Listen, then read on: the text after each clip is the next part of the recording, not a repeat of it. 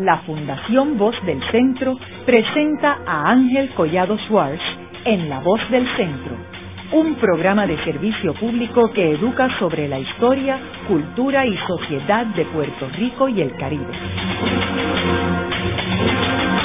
Saludos a todos. El programa de hoy está titulado La base naval Roosevelt Roads, la Pearl Harbor del Caribe.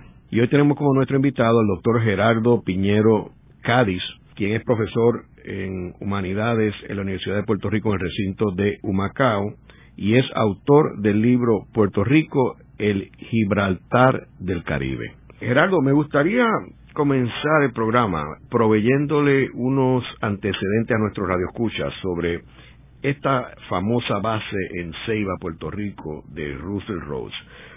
¿Cómo fue que surgió la idea de esa base? ¿Por qué se seleccionó ese sitio? ¿Quién era el dueño de esos terrenos cuando eh, el Departamento de Defensa asumió control de esa área? Muchas gracias por la invitación. La edificación de la base naval Road entre el pueblo de Ceiba y eh, podría decirse que están ligados a los intereses de los Estados Unidos en la zona del Caribe, en especial a Puerto Rico a principios del siglo XX. Los primeros escritos que hablan sobre el área nororiental de Puerto Rico, donde se va a ubicar la base de Ceiba eventualmente, pues son más o menos entre 1901 y 1903. Y estaba ligado también a la defensa de esa zona de una posible intervención europea, que era uno de los mayores temores que tenía los Estados Unidos una vez que obtienen a Puerto Rico ¿verdad? como territorio. ¿Por qué esa zona y no más al norte o más al sur? Esa zona donde se encuentra y donde se construyó la base es la zona más oriental bajo la bandera norteamericana en aquel momento. Y a pesar de que cuando se adquieren las Islas Vírgenes en 1917, idea que también viene mucho antes del siglo XX, se consideraba que todas las islas, eh, las islas de San Santa Cruz, San John, eran parte de Puerto Rico. Y entonces se visualizaba esa zona como, como que era todo lo mismo, ¿no? Pero el control de todo el territorio pues se recaía en Puerto Rico que estaba bajo la bandera de Estados Unidos. Entonces, se pensaba que de haber una posible invasión, el acercamiento, digamos, de una flota enemiga, iba a servir esta parte como una barrera de contraataque a esa posible invasión y darle tiempo entonces a los Estados Unidos continentales, especialmente al sur y al este de los Estados Unidos, de prepararse para eventualmente también entrar en guerra.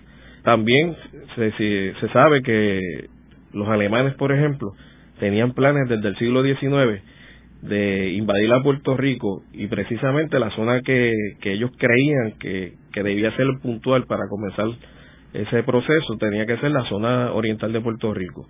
Y como he dicho, se vislumbraba esa zona desde la isla de Culebra, Vieques y la zona oriental de Puerto Rico. ¿Y esos terrenos de quiénes eran? Bueno, esos terrenos en el siglo XIX formaban parte de territorio que pertenecía al gobierno español luego fueron eh, adquiridos por diferentes familias que se trabajó en la caña de azúcar, en la siembra de caña de azúcar, sobre todo en los terrenos de la base, no eran quizás los mejores terrenos para la siembra de caña, también se sembraban frutos menores. De hecho, cuando llegue el momento clave durante la Segunda Guerra Mundial, en los años antes de la guerra, digamos para 1938, 1939, comienzan a haber problemas, eh, como en otras partes de Puerto Rico, por las expropiaciones que son realizadas por, por el Departamento de Defensa. Y entonces familias que tenían estos terrenos por, por muchos años, pues tuvieron que cedérselos al Departamento de Defensa para la emergencia de guerra, con la promesa de que se le iban a devolver finalizada la guerra cosa que no va a suceder por, por lo menos en el, en el caso de, de lo que se va a constituir lo que va a ser la base de Rubber Road. ¿Cuándo es que comienza a construirse la base allí? Eh, abundando lo que estamos comentando, desde principios del siglo XX hay una serie de informes de oficiales de la Marina que eh, buscan se habla mucho sobre construir una base en esa zona. Porque ya, ya estaba construida la de Culebra, la Culebra fue a principios del siglo. Sí, Culebra ya era una base de avanzada para la Marina que se compartía entonces con, con la de Guantánamo en Cuba. Eh, se hacían ahí los ejercicios de tiro y de desembarco también, donde por primera vez la Marina, los infantes de Marina practican en el hemisferio, pues fue en, esta isla de Culebra. La isla de Culebra, aunque siempre fue vista como un lugar idóneo, no era tan grande como para poder acomodar una flota de gran tamaño. Y de ahí que entonces siempre se pensó más al sur de Culebra, específicamente entre Vieques, la isla de Vieques, y la costa oriental de Puerto Rico, lo que se llama el pasaje de Vieques. Así que desde temprano se habló de eso y hay informes de 1917 eh, que luego se van a citar, se van a, tienen nuevamente eh, vigencia cuando se acerque la Segunda Guerra Mundial. Eh, aunque la Marina pensó hacer una base ahí en los años de la guerra, la Primera Guerra Mundial, pues los eventos que se dieron, no se llegó a dar, ¿no? Por las cosas que sucedieron.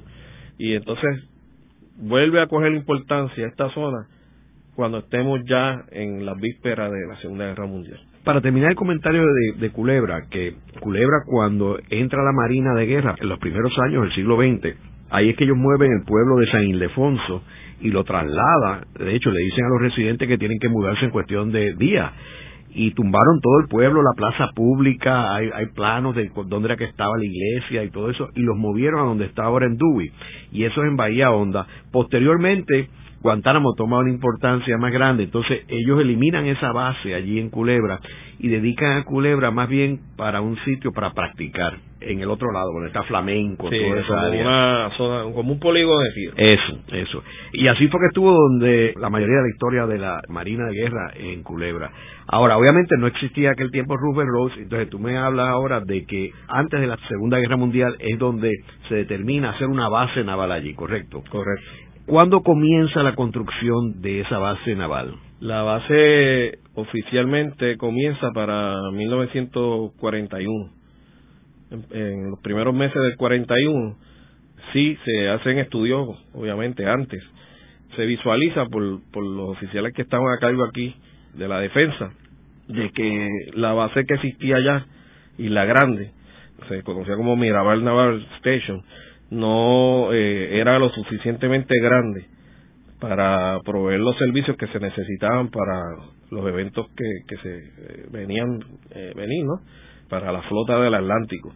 Y de ahí que entonces se pensó en, en rescatar del olvido los planes de, de, para una base en el área del pasaje de Vieques. Y eso tuvo algo que ver el gobernador Leji, que gobernó Puerto Rico del 39 al 40. Me imagino que él estuvo envuelto en eso, ¿no? Sí, bueno, el jefe de operaciones navales y eh, posterior gobernador de Puerto Rico, nombrado por el presidente Roosevelt, ¿no? que también eh, tuvo que ver mucho con la construcción de la base en el área este. Eh, fue uno de los que cuando llega a gobernar a Puerto Rico en su breve estadía, tuvo como misión el que todos estos proyectos militares se desarrollaran ¿no? en orden y fue uno de los que impulsó ese proyecto. Sin embargo, pues hay que destacar también que eh, oficiales navales, almirantes que estuvieron aquí, que luego se van a, dar a conocer en el Pacífico, por ejemplo, también tuvieron que ver mucho. Entre ellos, pues, el almirante Hoover y el almirante Spruance eh, tuvieron que ver, fueron de los más que defendieron el que se hiciera, por ejemplo, la base, esa base de, de primer orden en el pasaje de Vieques y no en Trinidad, que fue uno de los de los debates que existía en Washington y a nivel de la Marina, de dónde debía construirse una base de primer orden para la Segunda Guerra Mundial. Y estos eh, oficiales de alto rango, pues, destacaron que era mejor hacerlo en Puerto Rico, repitiendo un argumento ya antes, ¿no?, de que Puerto Rico era parte de Estados Unidos y que la gente en Puerto Rico era amigable cuando uno ve estos documentos, pues incluso pues eh, puede ver la vena que existe, ¿verdad? De racismo, un poco de racismo. Cuando se comparan otros territorios con el de Puerto Rico, pues se habla de que en Puerto Rico, pues además de que era parte de Estados Unidos, la gente era eh, fácilmente se podía eh, adiestrar y eran amigables. Además, no podemos olvidar que se pensó en la zona oriental de Puerto Rico, porque cerca de donde se construyó eventualmente la base se encuentra el yunque. Y uno de los requisitos desde principios del siglo XX para la edificación de bases de avanzada era que eh, hubiese condiciones de salud buenas y que hubiese agua fresca y abundante. De ahí que desde muy temprano, bajo la presidencia de Roosevelt, el área del Yunque se va a proclamar como un territorio, como un santuario bajo las leyes nacionales de, parques nacionales. O sea que eso tuvo que ver también, pensando siempre en el futuro, eh, Roosevelt, que también fue un gran navalista. ¿Y por qué y cuándo es que le ponen el nombre Roosevelt? Aquí con colegas yo he tenido un poco de diferencia. Yo, yo en, en mi trabajo, por lo que leí, no, lo que investigué, yo creo que ese nombre de Roosevelt, si uno busca en, en, documentos inclusive de la Marina, ellos mencionan como que fue por Franklin Delano. Creo que es justo que se mencione también a Teodoro, que antecede a su primo, ¿no? a su primo lejano y que por casualidad pues compartieron básicamente los mismos cargos. Y yo creo que esta familia Roosevelt fue bien importante no solamente en Puerto Rico ¿no? sino en la zona.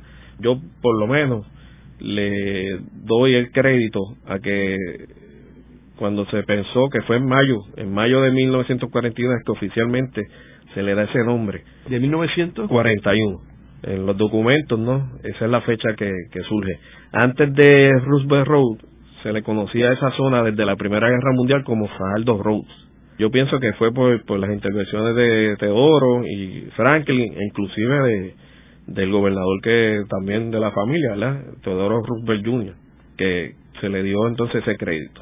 O sea que no hay ningún documento que diga específico que fue por Franklin D. Roosevelt o por Theodore Roosevelt. Al menos yo no lo he visto. Y bastante documentos que he buscado, ¿verdad? No descarto que exista, pero por lo menos al presente yo no he visto ese documento. Yo entiendo que en Estados Unidos muy pocas veces le ponen el nombre de un presidente mientras está el presidente vivo, ¿verdad? Y más aún si está ejerciendo las funciones de presidente, que se le ponga el nombre a un barco o algo. Usualmente esperan a que se haya retirado o se haya muerto, ¿correcto? haría más lógica que fuera Theodore Roosevelt que el mismo Franklin D. Roosevelt que estaba vivo en el 41. Yo entiendo que por lo menos que los dos, ¿verdad?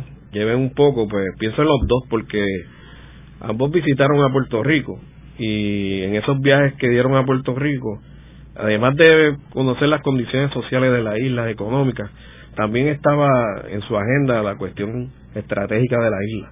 Desde los barcos visualizaron, eh, inspeccionaron esta zona. Así que yo no descarto que, que Teodoro en algún momento conociendo él tanto esto, tanto lo, eh, siendo un navalista, ¿verdad? Y conociendo los planes que existían para esta zona, sobre todo porque estamos hablando tan cerca de a 25 millas solamente de la isla de Culebra, que se haya pensado en un momento en construir allí una base. Gerardo, ¿y qué tan grande es esta base y cómo compara con otras bases como por ejemplo Pearl Harbor? Al momento del cierre en 2004 de Roosevelt Road, era la base naval estadounidense más grande del mundo fuera del continente. Más grande que Pearl Harbor. Sí. Roosevelt Road es una, era una ciudad con todo lo que cualquier ciudad moderna necesitaría para llevar una vida eh, normal, ¿verdad? De hecho, actualmente en Puerto Rico no existe ninguna planta de tratamiento de agua en que las aguas usadas, una vez pasa por esta planta, se puedan consumir. Road cuenta con ese, esa planta utilizaban agua de, como mencioné, se utilizaba agua del yunque y una gran cantidad, si no me equivoco, tres millones de galones diarios eran descartados, no lo utilizaban, eran desechados al mar. Y de hecho eso pues trajo controversia unos años atrás, que la gente del área este pues carecen de agua y estaban molestos, ¿no? Porque se, se desperdiciaba el agua en esa zona. Pero esa facilidad contaba con todo lo que podía tener cualquier ciudad moderna en el mundo. ¿Cuándo fue su momento pico en términos de la población allí en esa base? Por lo menos lo que yo he, visto a través de documentos, eh, eh, la población variaba de acuerdo a las situaciones que se daban en el Caribe. La base en sí se concibió para darle servicio a la flota del Atlántico. Luego de la, durante la Guerra Fría, entonces se le va a dar también servicios, eh, se crea lo que se llama el Comando Este para Latinoamérica, los aliados, y brindarle entonces adiestramiento y todo lo necesario para esa flota mientras estuviesen entonces practicando primero en la isla de Culebra y posteriormente en Vieques. Mecánica, combustible, albergue, alimentos, para todos esos participantes de diferentes países, hacían que la, en un momento dado la población de la base pues creciera. No era un número tan alto, diríamos quizás dos mil, tres mil personas que siempre existían en la base, pero cuando existía una operación o existía algún tipo de emergencia, por ejemplo, si recordamos la crisis de los misiles en 1962, pues la actividad en Roosevelt Road fue inmensa. Y entonces esa población se podía, entre la gente que participaba y utilizaba la base, podía ser sobre miles, miles, 20, 30 mil personas. Gerardo, yo tuve la oportunidad hace un par de meses de pasar por encima de la base un helicóptero. Como sabemos, antes era imposible volar por encima de la base, tenía que desviarse. Y la verdad que yo no tenía idea de lo que tú acabas de mencionar, de que eso es una ciudad. O sea, allí hay club social, hospitales, escuelas, bolera. O sea, aquello es una pequeña ciudad escondida, que es impresionante verlo por eh, helicóptero particularmente, y además un terreno inmenso y la localización es extraordinaria. Y aunque tiene una parte que son los mangles que no se pueden utilizar, esos mangles también le dan una belleza muy particular. especialmente para el futuro, digamos, el turismo ecológico. Es un área bien importante también y para la preservación de la vida, eh, la flora de, de esa zona. ¿Y en términos del aeropuerto que hay allí? Ese aeropuerto, en un momento dado, con la excepción que existe en Cuba, era el aeropuerto más largo en el Caribe el José Martí, pues, tiene dos mil pies más, trece mil pies. Cuando se hizo la base, la base contaba con tres pistas, cada una de seis mil pies de, longitud. Ya en la Guerra Fría, entonces se decidió ampliar lo que es hoy, ¿verdad? Que terminó con once mil pies, que eso es suficiente para cualquier avión que existe actualmente pueda aterrizar en esa pista. ¿Cómo compara eso con la base de Raimi de Aguadilla? Que es una base aérea, ¿verdad? Creo que la base de Raimi si puede ser que tenga unos cientos de pies más, más o menos, pero Roosevelt tiene 11.000 pies. La base tuvo varias etapas.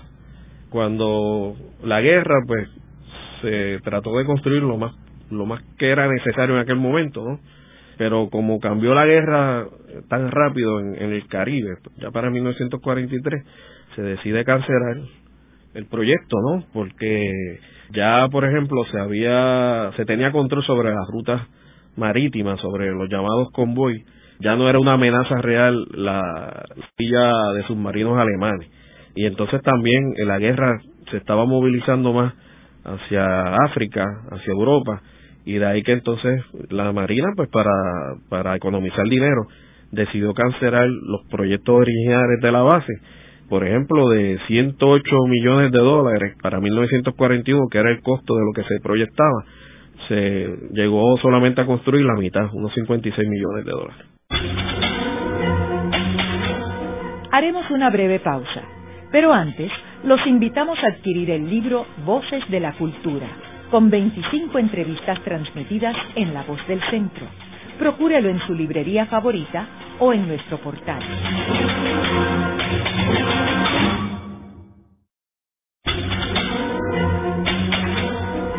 Están escuchando a Ángel Collado Schwartz en La Voz del Centro. Ahora pueden accesar a toda hora y desde cualquier lugar la colección completa de un centenar de programas transmitidos por La Voz del Centro mediante nuestro portal www.vozdelcentro.org.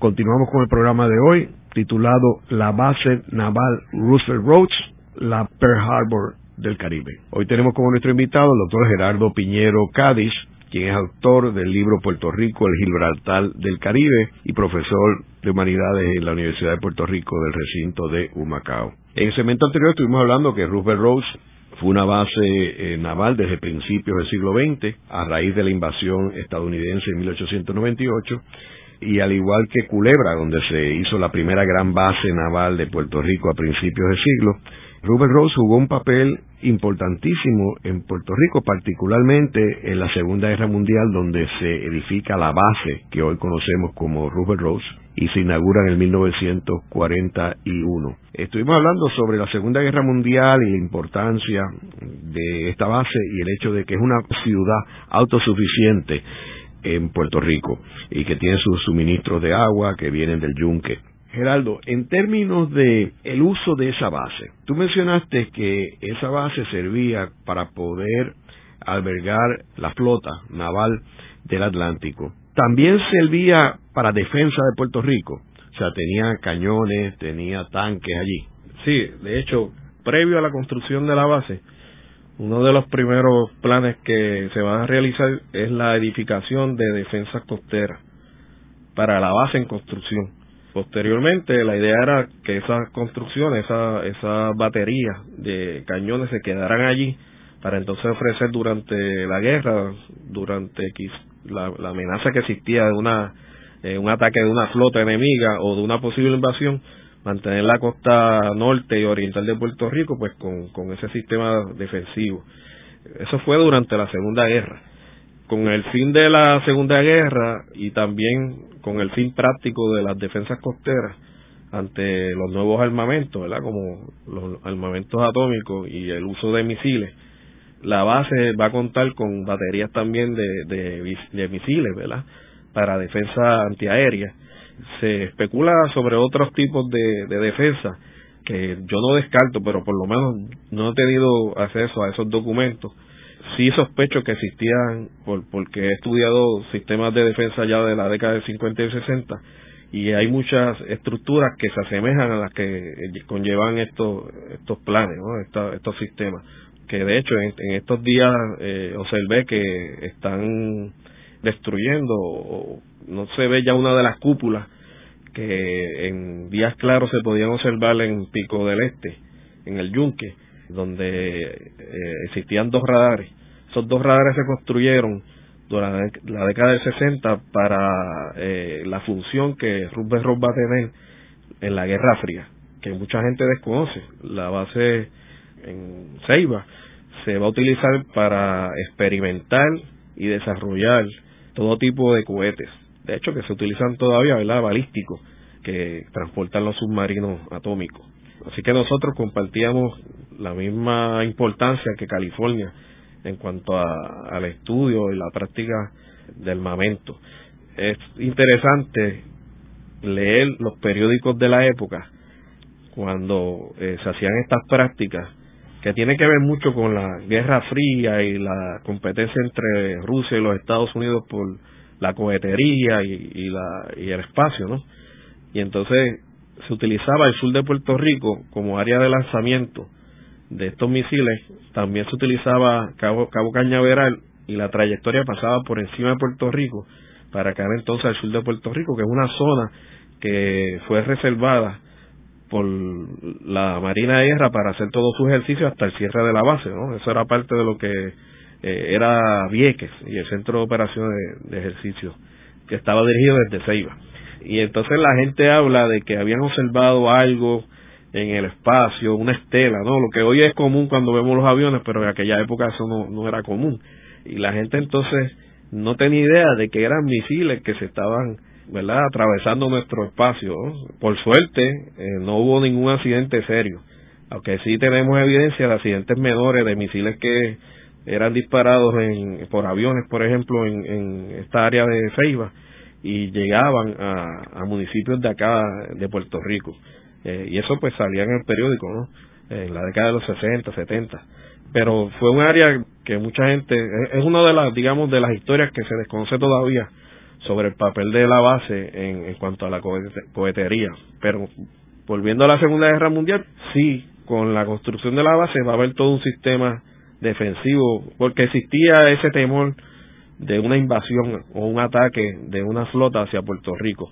Los cañones más grandes que se van a construir en Puerto Rico se ubicaron en la isla de Cabra que hoy, pues como sabemos, lo utiliza la policía, ¿verdad? Como polígono y el área donde supuestamente ellos, pues, eh, trabajan con los explosivos sospechosos.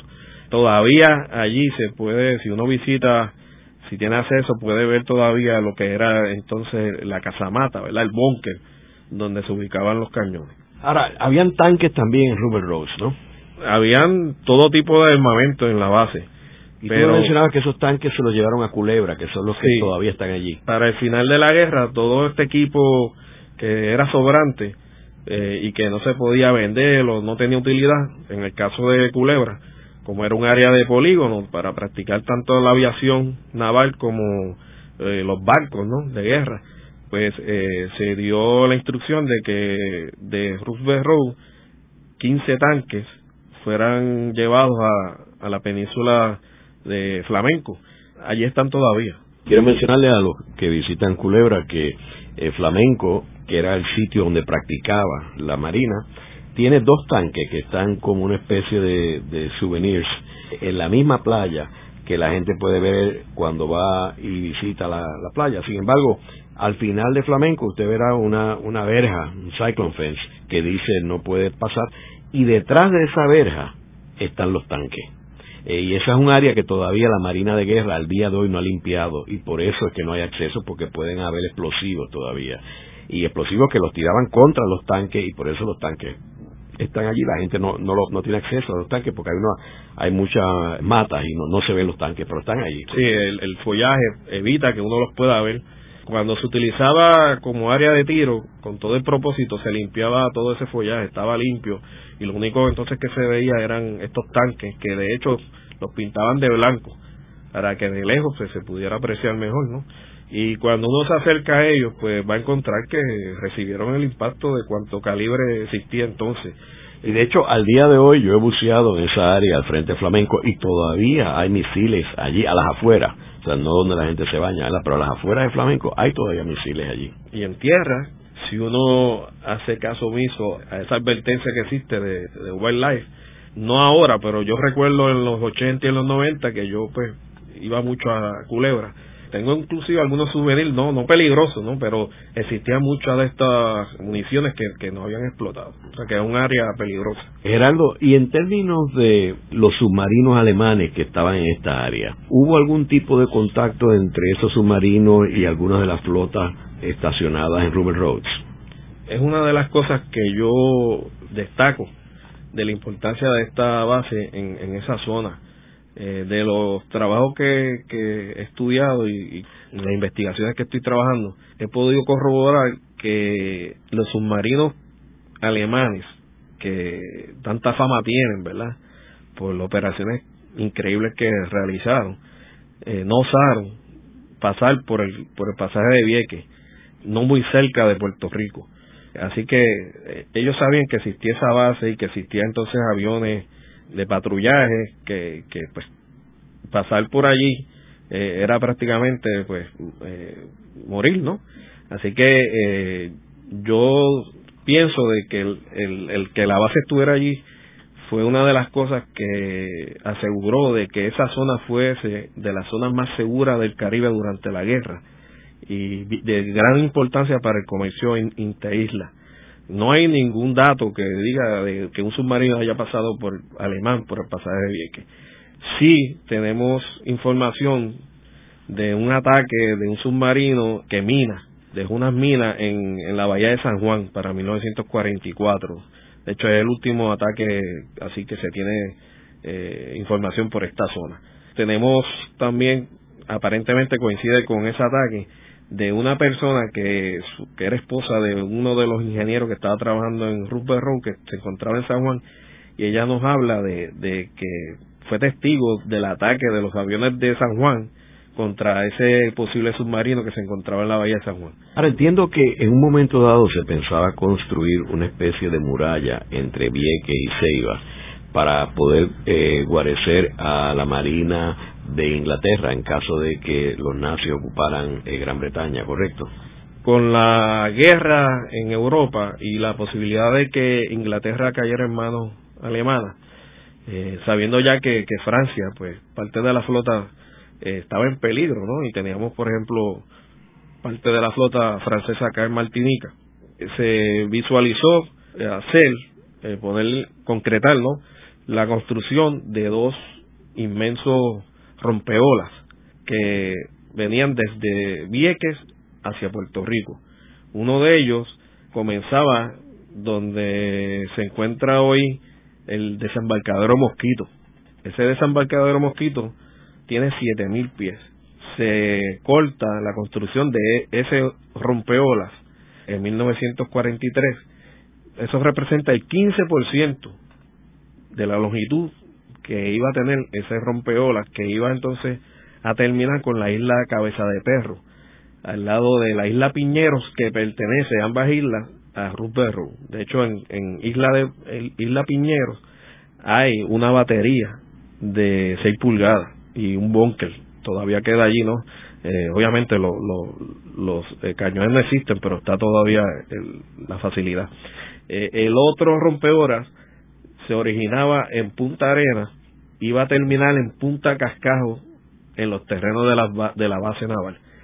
Si se hubiese edificado, aunque sea ese, el tema de construir un puente entre Puerto Rico y Vieques, pues no hubiese existido, pues ya hubiese existido esa facilidad. Y la idea era tener estos dos rompeolas inmensos con entradas, ¿verdad? Hacia lo que iba a ser entonces una muy buena bahía protegida, un varadero protegido, ¿no? Sí se pensaba en que si caía Inglaterra, pues se le podía dar asilo a la flota inglesa en, en esta zona. Y esta zona entiendo yo que tiene una profundidad extraordinaria para poder albergar submarinos, ¿correcto? Ahí tengo que aclarar que no es así. De hecho, uno de los requisitos eh, de defensa para una base naval, y donde inclusive se pensaba dar albergue a, submarinos, pues era que no tuviera mucha profundidad a poca distancia, porque entonces se prestaba la profundidad para que los submarinos enemigos pudiesen entonces operar en la zona y atacar con torpedos. Eh, así que siempre se buscaba que no fuese tan hondo. Claro, sí tiene una profundidad. Había submarinos, ¿no? Sí, sí. De hecho, la, la profundidad, por eso se empezó a hacer en estos dos rompeolas, porque eh, la poca profundidad pues, iba a evitar que costara tanto ese trabajo. Eh, estamos hablando quizá 50, 60 pies como mucho, donde iba a construirse los rompeolas.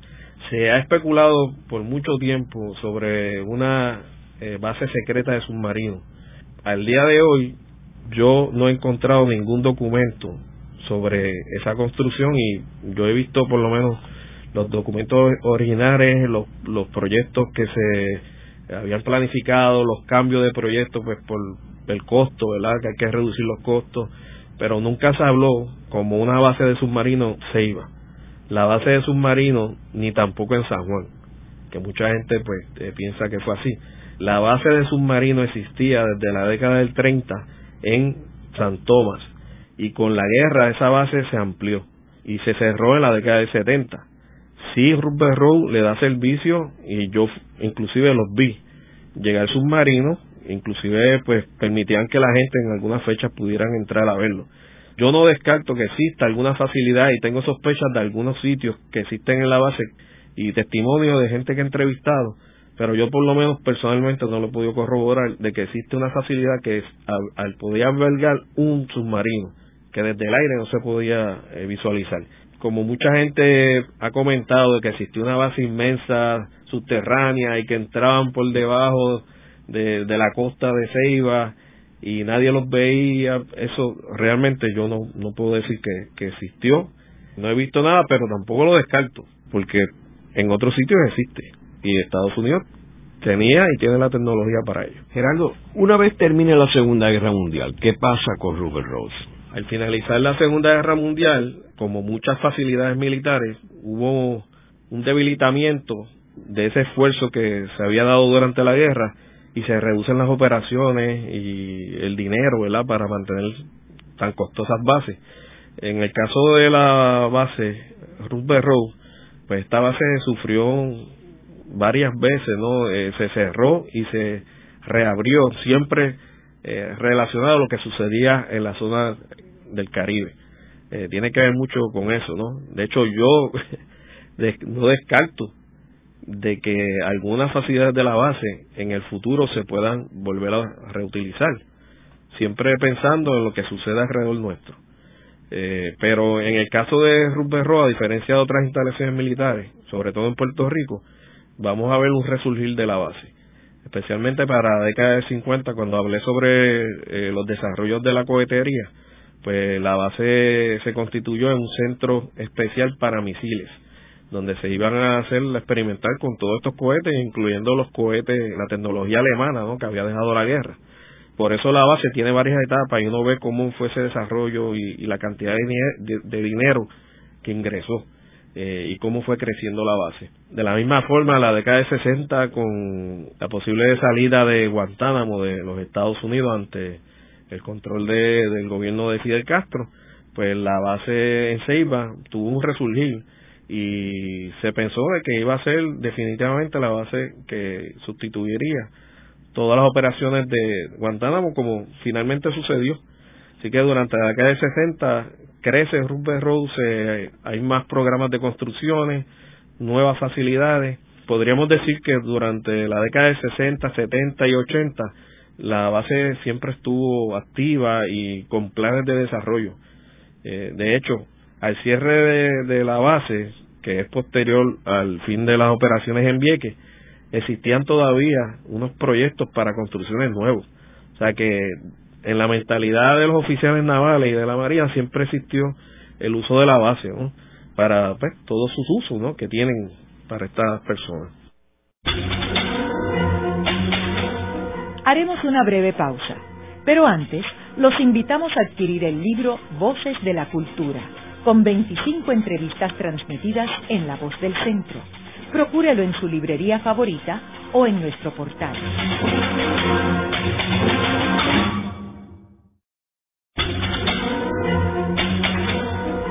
Están escuchando a Ángel Collado Schwartz en La Voz del Centro ahora pueden accesar a toda hora y desde cualquier lugar la colección completa de un centenar de programas transmitidos por la voz del centro mediante nuestro portal www.vozdelcentro.org.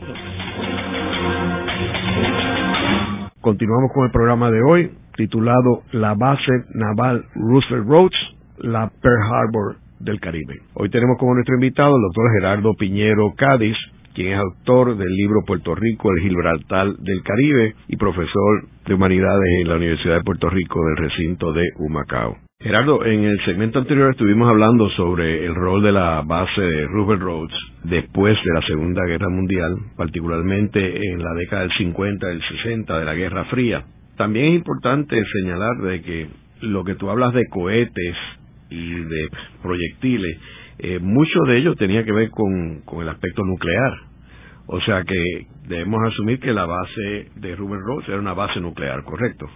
Sí, aunque existía un tratado que prohibía que se almacenara allí armamentos nucleares, obviamente no se descarta de que, y que era así, de que transitaban por allí todo tipo de armamento nuclear, tanto para, para aviones como para eh, barcos. ¿Qué tú has encontrado en, términos de la investigación de este periodo de la Guerra Fría, particularmente de la crisis de los misiles con Cuba y de haber traído la Guerra Fría a esta parte del mundo a través de la Revolución Cubana. Una vez se da la Revolución Cubana, el papel de la base pues eh, va a ser eh, de suma importancia, sobre todo para la preparación de los aliados latinoamericanos de los Estados Unidos para enfrentarse a, una Cuba con, con, unida a la Unión Soviética en un combate naval en, esta zona y la posibilidad de enfrentarse a, los submarinos soviéticos que navegaban por esta zona. Se va a dar mucha importancia al entrenamiento, pero también hay que dejar claro que para esta época también el miedo es de que, que Cuba, eh, que la revolución pues eh, se propague a, Centro y Suramérica.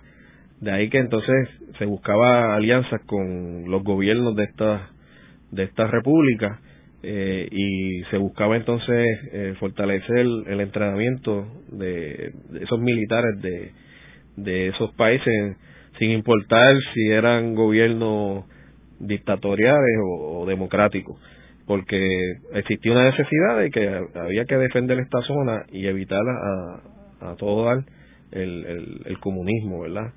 En, durante ese periodo.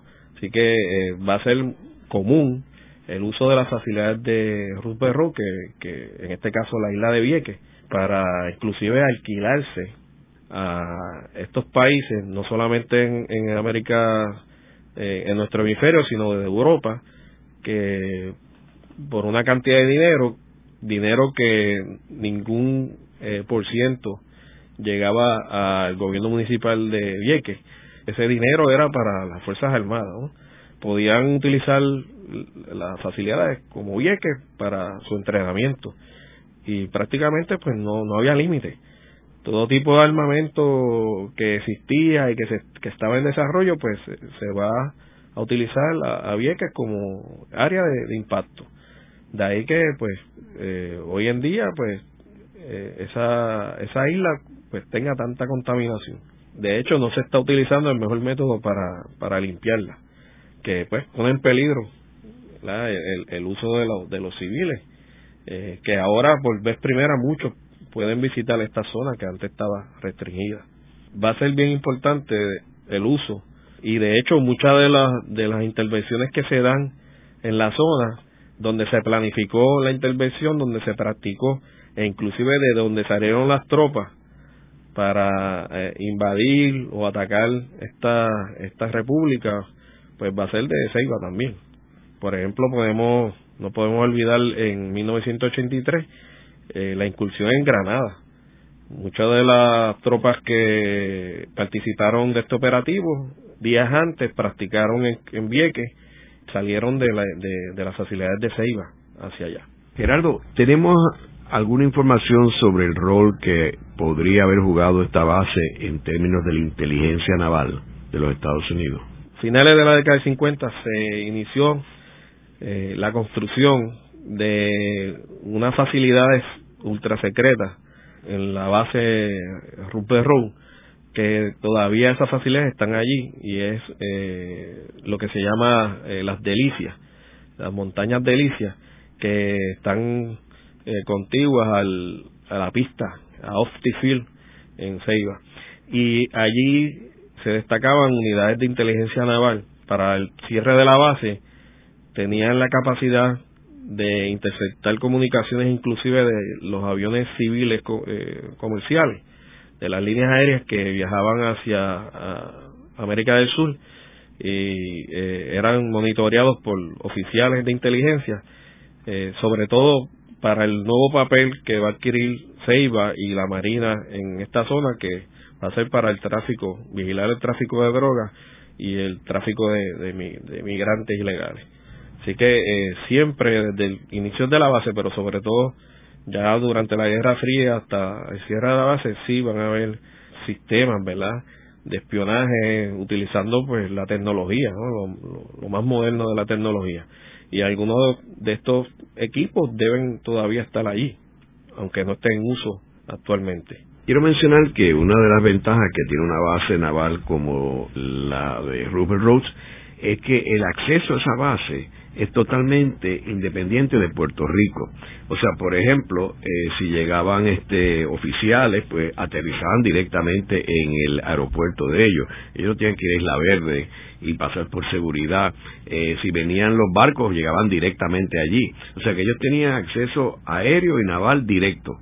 Y no tenía que pasar, o sea, Puerto Rico no se enteraba de nada de lo que pasaba allí. Eso es así. Y con eso podía haber llevado prisioneros, haber, o sea, la cuestión de inteligencia naval ellos no tenían límites ninguno. En parte, una de las cosas que me, motivó a mí a, realizar esta investigación, eh, interés mío, fue porque yo soy de la zona este y, y por casa, yo soy un, fanático de la aviación y por casa pues era la ruta aérea que, tomaban los aviones que iban a aterrizar a, a y siempre especulaba qué pasa detrás de esas de esas verjas, ¿no? Porque eso es otra ciudad y, obviamente eh, cuando la base estaba activa, si usted eh, se detenía en lo que es la autopista hoy, eh, contigua a la facilidad, a tomar fotos o a mirar, al poco tiempo llegaban oficiales de la base a preguntar qué usted hacía, e inclusive le confiscaban su equipo. Así que existía todo ese, eh, ese eh, digamos, misterio, ¿no? Ese ambiente misterioso, ¿qué pasa en esa base? Y en parte mi investigación era para dar luz, sobre todo, pues, eh, luego de que sucedió lo de Vieques, que la gente, pues, tuviese conocimiento de, de, las facilidades de, de que, se hacía allí en Vieques y, y que Vieques era parte de Ceiba. Mucha gente piensa que Vieques es algo independiente y Vieques está para servir a Ceiba, igual que Culebra estaba para servir a, Ceiba una vez se construyó la base. Luego de la pausa, continuamos con Ángel Collado Schwartz en La Voz del Centro.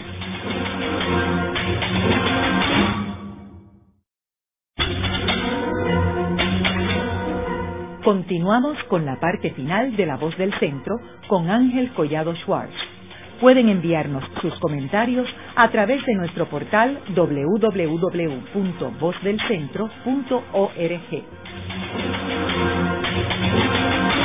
Continuamos con el programa de hoy titulado La base naval Roosevelt Roads, la Pearl Harbor del Caribe. Hoy tenemos como nuestro invitado el doctor Gerardo Piñero Cádiz, quien es autor del libro Puerto Rico, el Gibraltar del Caribe y profesor de humanidades en la Universidad de Puerto Rico del recinto de Humacao. Gerardo, sabemos que la entrada de los Estados Unidos a Puerto Rico en 1898 obedecía a un plan maestro que tenía el geopolítico y capitán Alfred Mahan de que Estados Unidos tenía que proteger sus costas y particularmente con una estrategia de sustituir a Gran Bretaña en el siglo XX como el principal poderío mundial, tenían que controlar los mares y tenían que edificar la marina más poderosa del mundo. Y entonces tenían que unir sus dos costas del este y del oeste a través de un canal en Panamá que ellos mismos son los que eh, motivan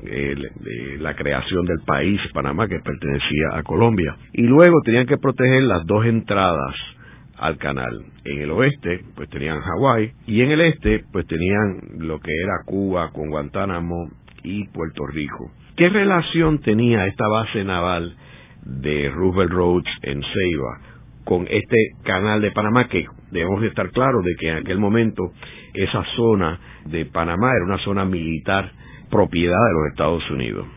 desde la concesión de, de los Estados Unidos de participar en la futura construcción de un canal interoceánico por la provincia de Panamá, eh, cuando era parte de Colombia, se visualizaba, sobre todo una vez eh, finalizada la guerra hispanoamericana y, Puerto Rico pasar a manos de los Estados Unidos, se visualizaba la importancia que Puerto Rico tenía en la defensa de las rutas marítimas y en la defensa del control de, ese canal a construirse en esa zona. Eh, de ahí que inmediatamente, comenzado el siglo XX, pues fue una de las, de las primeras realizaciones del presidente Roosevelt, Teodoro Roosevelt, de, como diera lugar, tener control sobre un canal en Panamá y como usted ha dicho, pues eh, tuvo que ver mucho con la creación de Panamá como una república independiente. Y entonces Puerto Rico en general va a jugar un papel bien importante, igual que había sido bajo el Imperio Español, para proteger las rutas mercantiles que entraban por el Caribe Sur hacia eh, ese destino. Una vez construido el canal, pues el tránsito que se iba a dar tanto desde el Pacífico hacia, hacia el Caribe como del Caribe hacia el Pacífico. Así que cuando la guerra eh, esté cerca, la Segunda Guerra Mundial, de ahí también eh, fue una de las razones de por qué se determinó de que había que eh, fortalecer a Puerto Rico con nuevas instalaciones, fortalecer las que existían y obviamente tuvo que ver mucho también con el origen de construir una base en Ceiba. Ceiba iba a ser, digamos, la que iba a proteger la zona oriental de las Antillas, del Caribe, y por eso vamos a ver que durante la guerra se va a nombrar, se va a, utilizar a Trinidad como el otra área de vigilancia para el tránsito entre las Antillas, o sea que Trinidad, donde está ubicada, ¿verdad? Frente a Venezuela, eh, sitio muy importante, sobre todo por el tráfico del crudo, Puerto Rico, con Road acá, también apoyando el control, ¿verdad? Y la seguridad de esta zona. Así que eh, a eso hay que sumarle, por ejemplo, también la base aérea Borinquen, ¿verdad? El papel de la base aérea Borinquen era para defender de un posible ataque de barcos, de una flota, no solamente a Puerto Rico, sino a Panamá. De ahí que eh, durante la guerra se patrullaba diariamente, aviones salían desde Borinquen en Aguadilla a Panamá, vigilando toda la zona. Y para eso entonces estaba también Rubberro. Ah, más que nada Rubberro, además de proteger, era para servir. El objetivo de, durante la guerra era servir al 60% de la flota del Atlántico y evitar, por ejemplo, que barcos que necesitaban o aviones que necesitaban mantenimiento tuvieran que dar un viaje de 2.000 millas hasta Virginia, pudiéndolo hacer entonces en, Puerto Rico.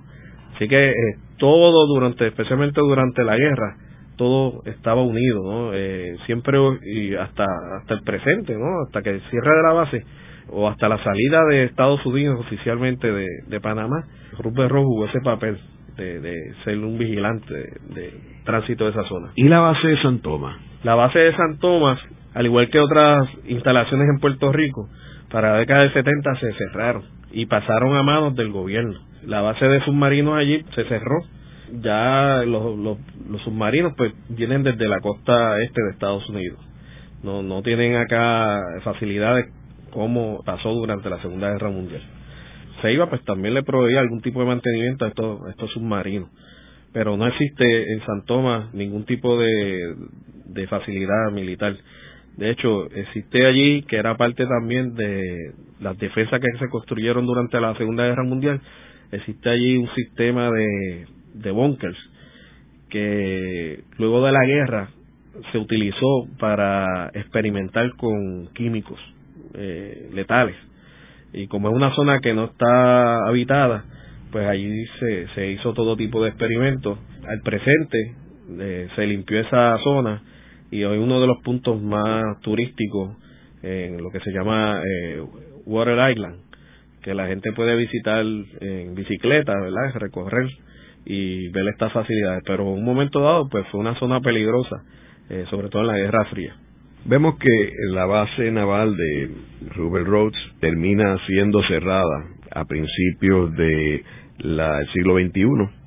¿En qué año específico fue que cerró? En 2004. En el 2004. Y cierra como consecuencia de la salida forzosa de la Marina de Guerra de Vieques. Cuando ellos se ven forzados a cerrar el sitio de práctica de tiro en Vieques, deciden irse de Ceiba. ¿Tú tienes alguna información sobre, aparte de lo obvio que es la salida de Vieques, de que otras razones hayan motivado esa salida y ese cierre de esa operación en Ceiba? Se ha especulado mucho sobre eso, incluso hay algunos investigadores que hablan que, fue como un acto de venganza de Estados Unidos, ¿no? De, que ya que no los quieren aquí, pues nos vamos y cerramos eh, esta base tan importante por lo menos yo pienso que tiene que ver mucho, pues, porque aunque la base tiene otros usos, no se puede menospreciar el uso que se le daba entonces en conjunto con Vieques para los entrenamientos. Y entonces si no hay una facilidad que se pueda alquilar, que se pueda utilizar para practicar, pierde eh, mucha vigencia la base. Tenemos también que recordar que el mundo ha cambiado por un lado, eh, eh, Estados Unidos había cerrado sus operaciones en Panamá, lo cual ya quitaba una razón estratégica de esta base de proteger a Panamá.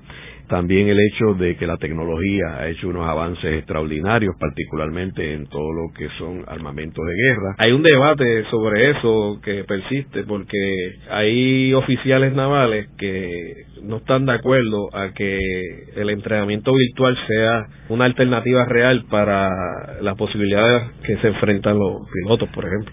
También hay que recordar que hay una concientización muy particular sobre el ambiente que no había hace unos años y también que los escenarios geopolíticos han cambiado del Caribe con la Guerra Fría, la Revolución Cubana, a el Mediano Oriente por el petróleo y A, el Oriente con China, desplazando a Estados Unidos como el principal poderío económico. En el programa de hoy hemos discutido la base naval de Rupert Rhodes y cómo la misma que se conoce como el Pearl Harbor del Caribe resulta ser más grande que Pearl Harbor.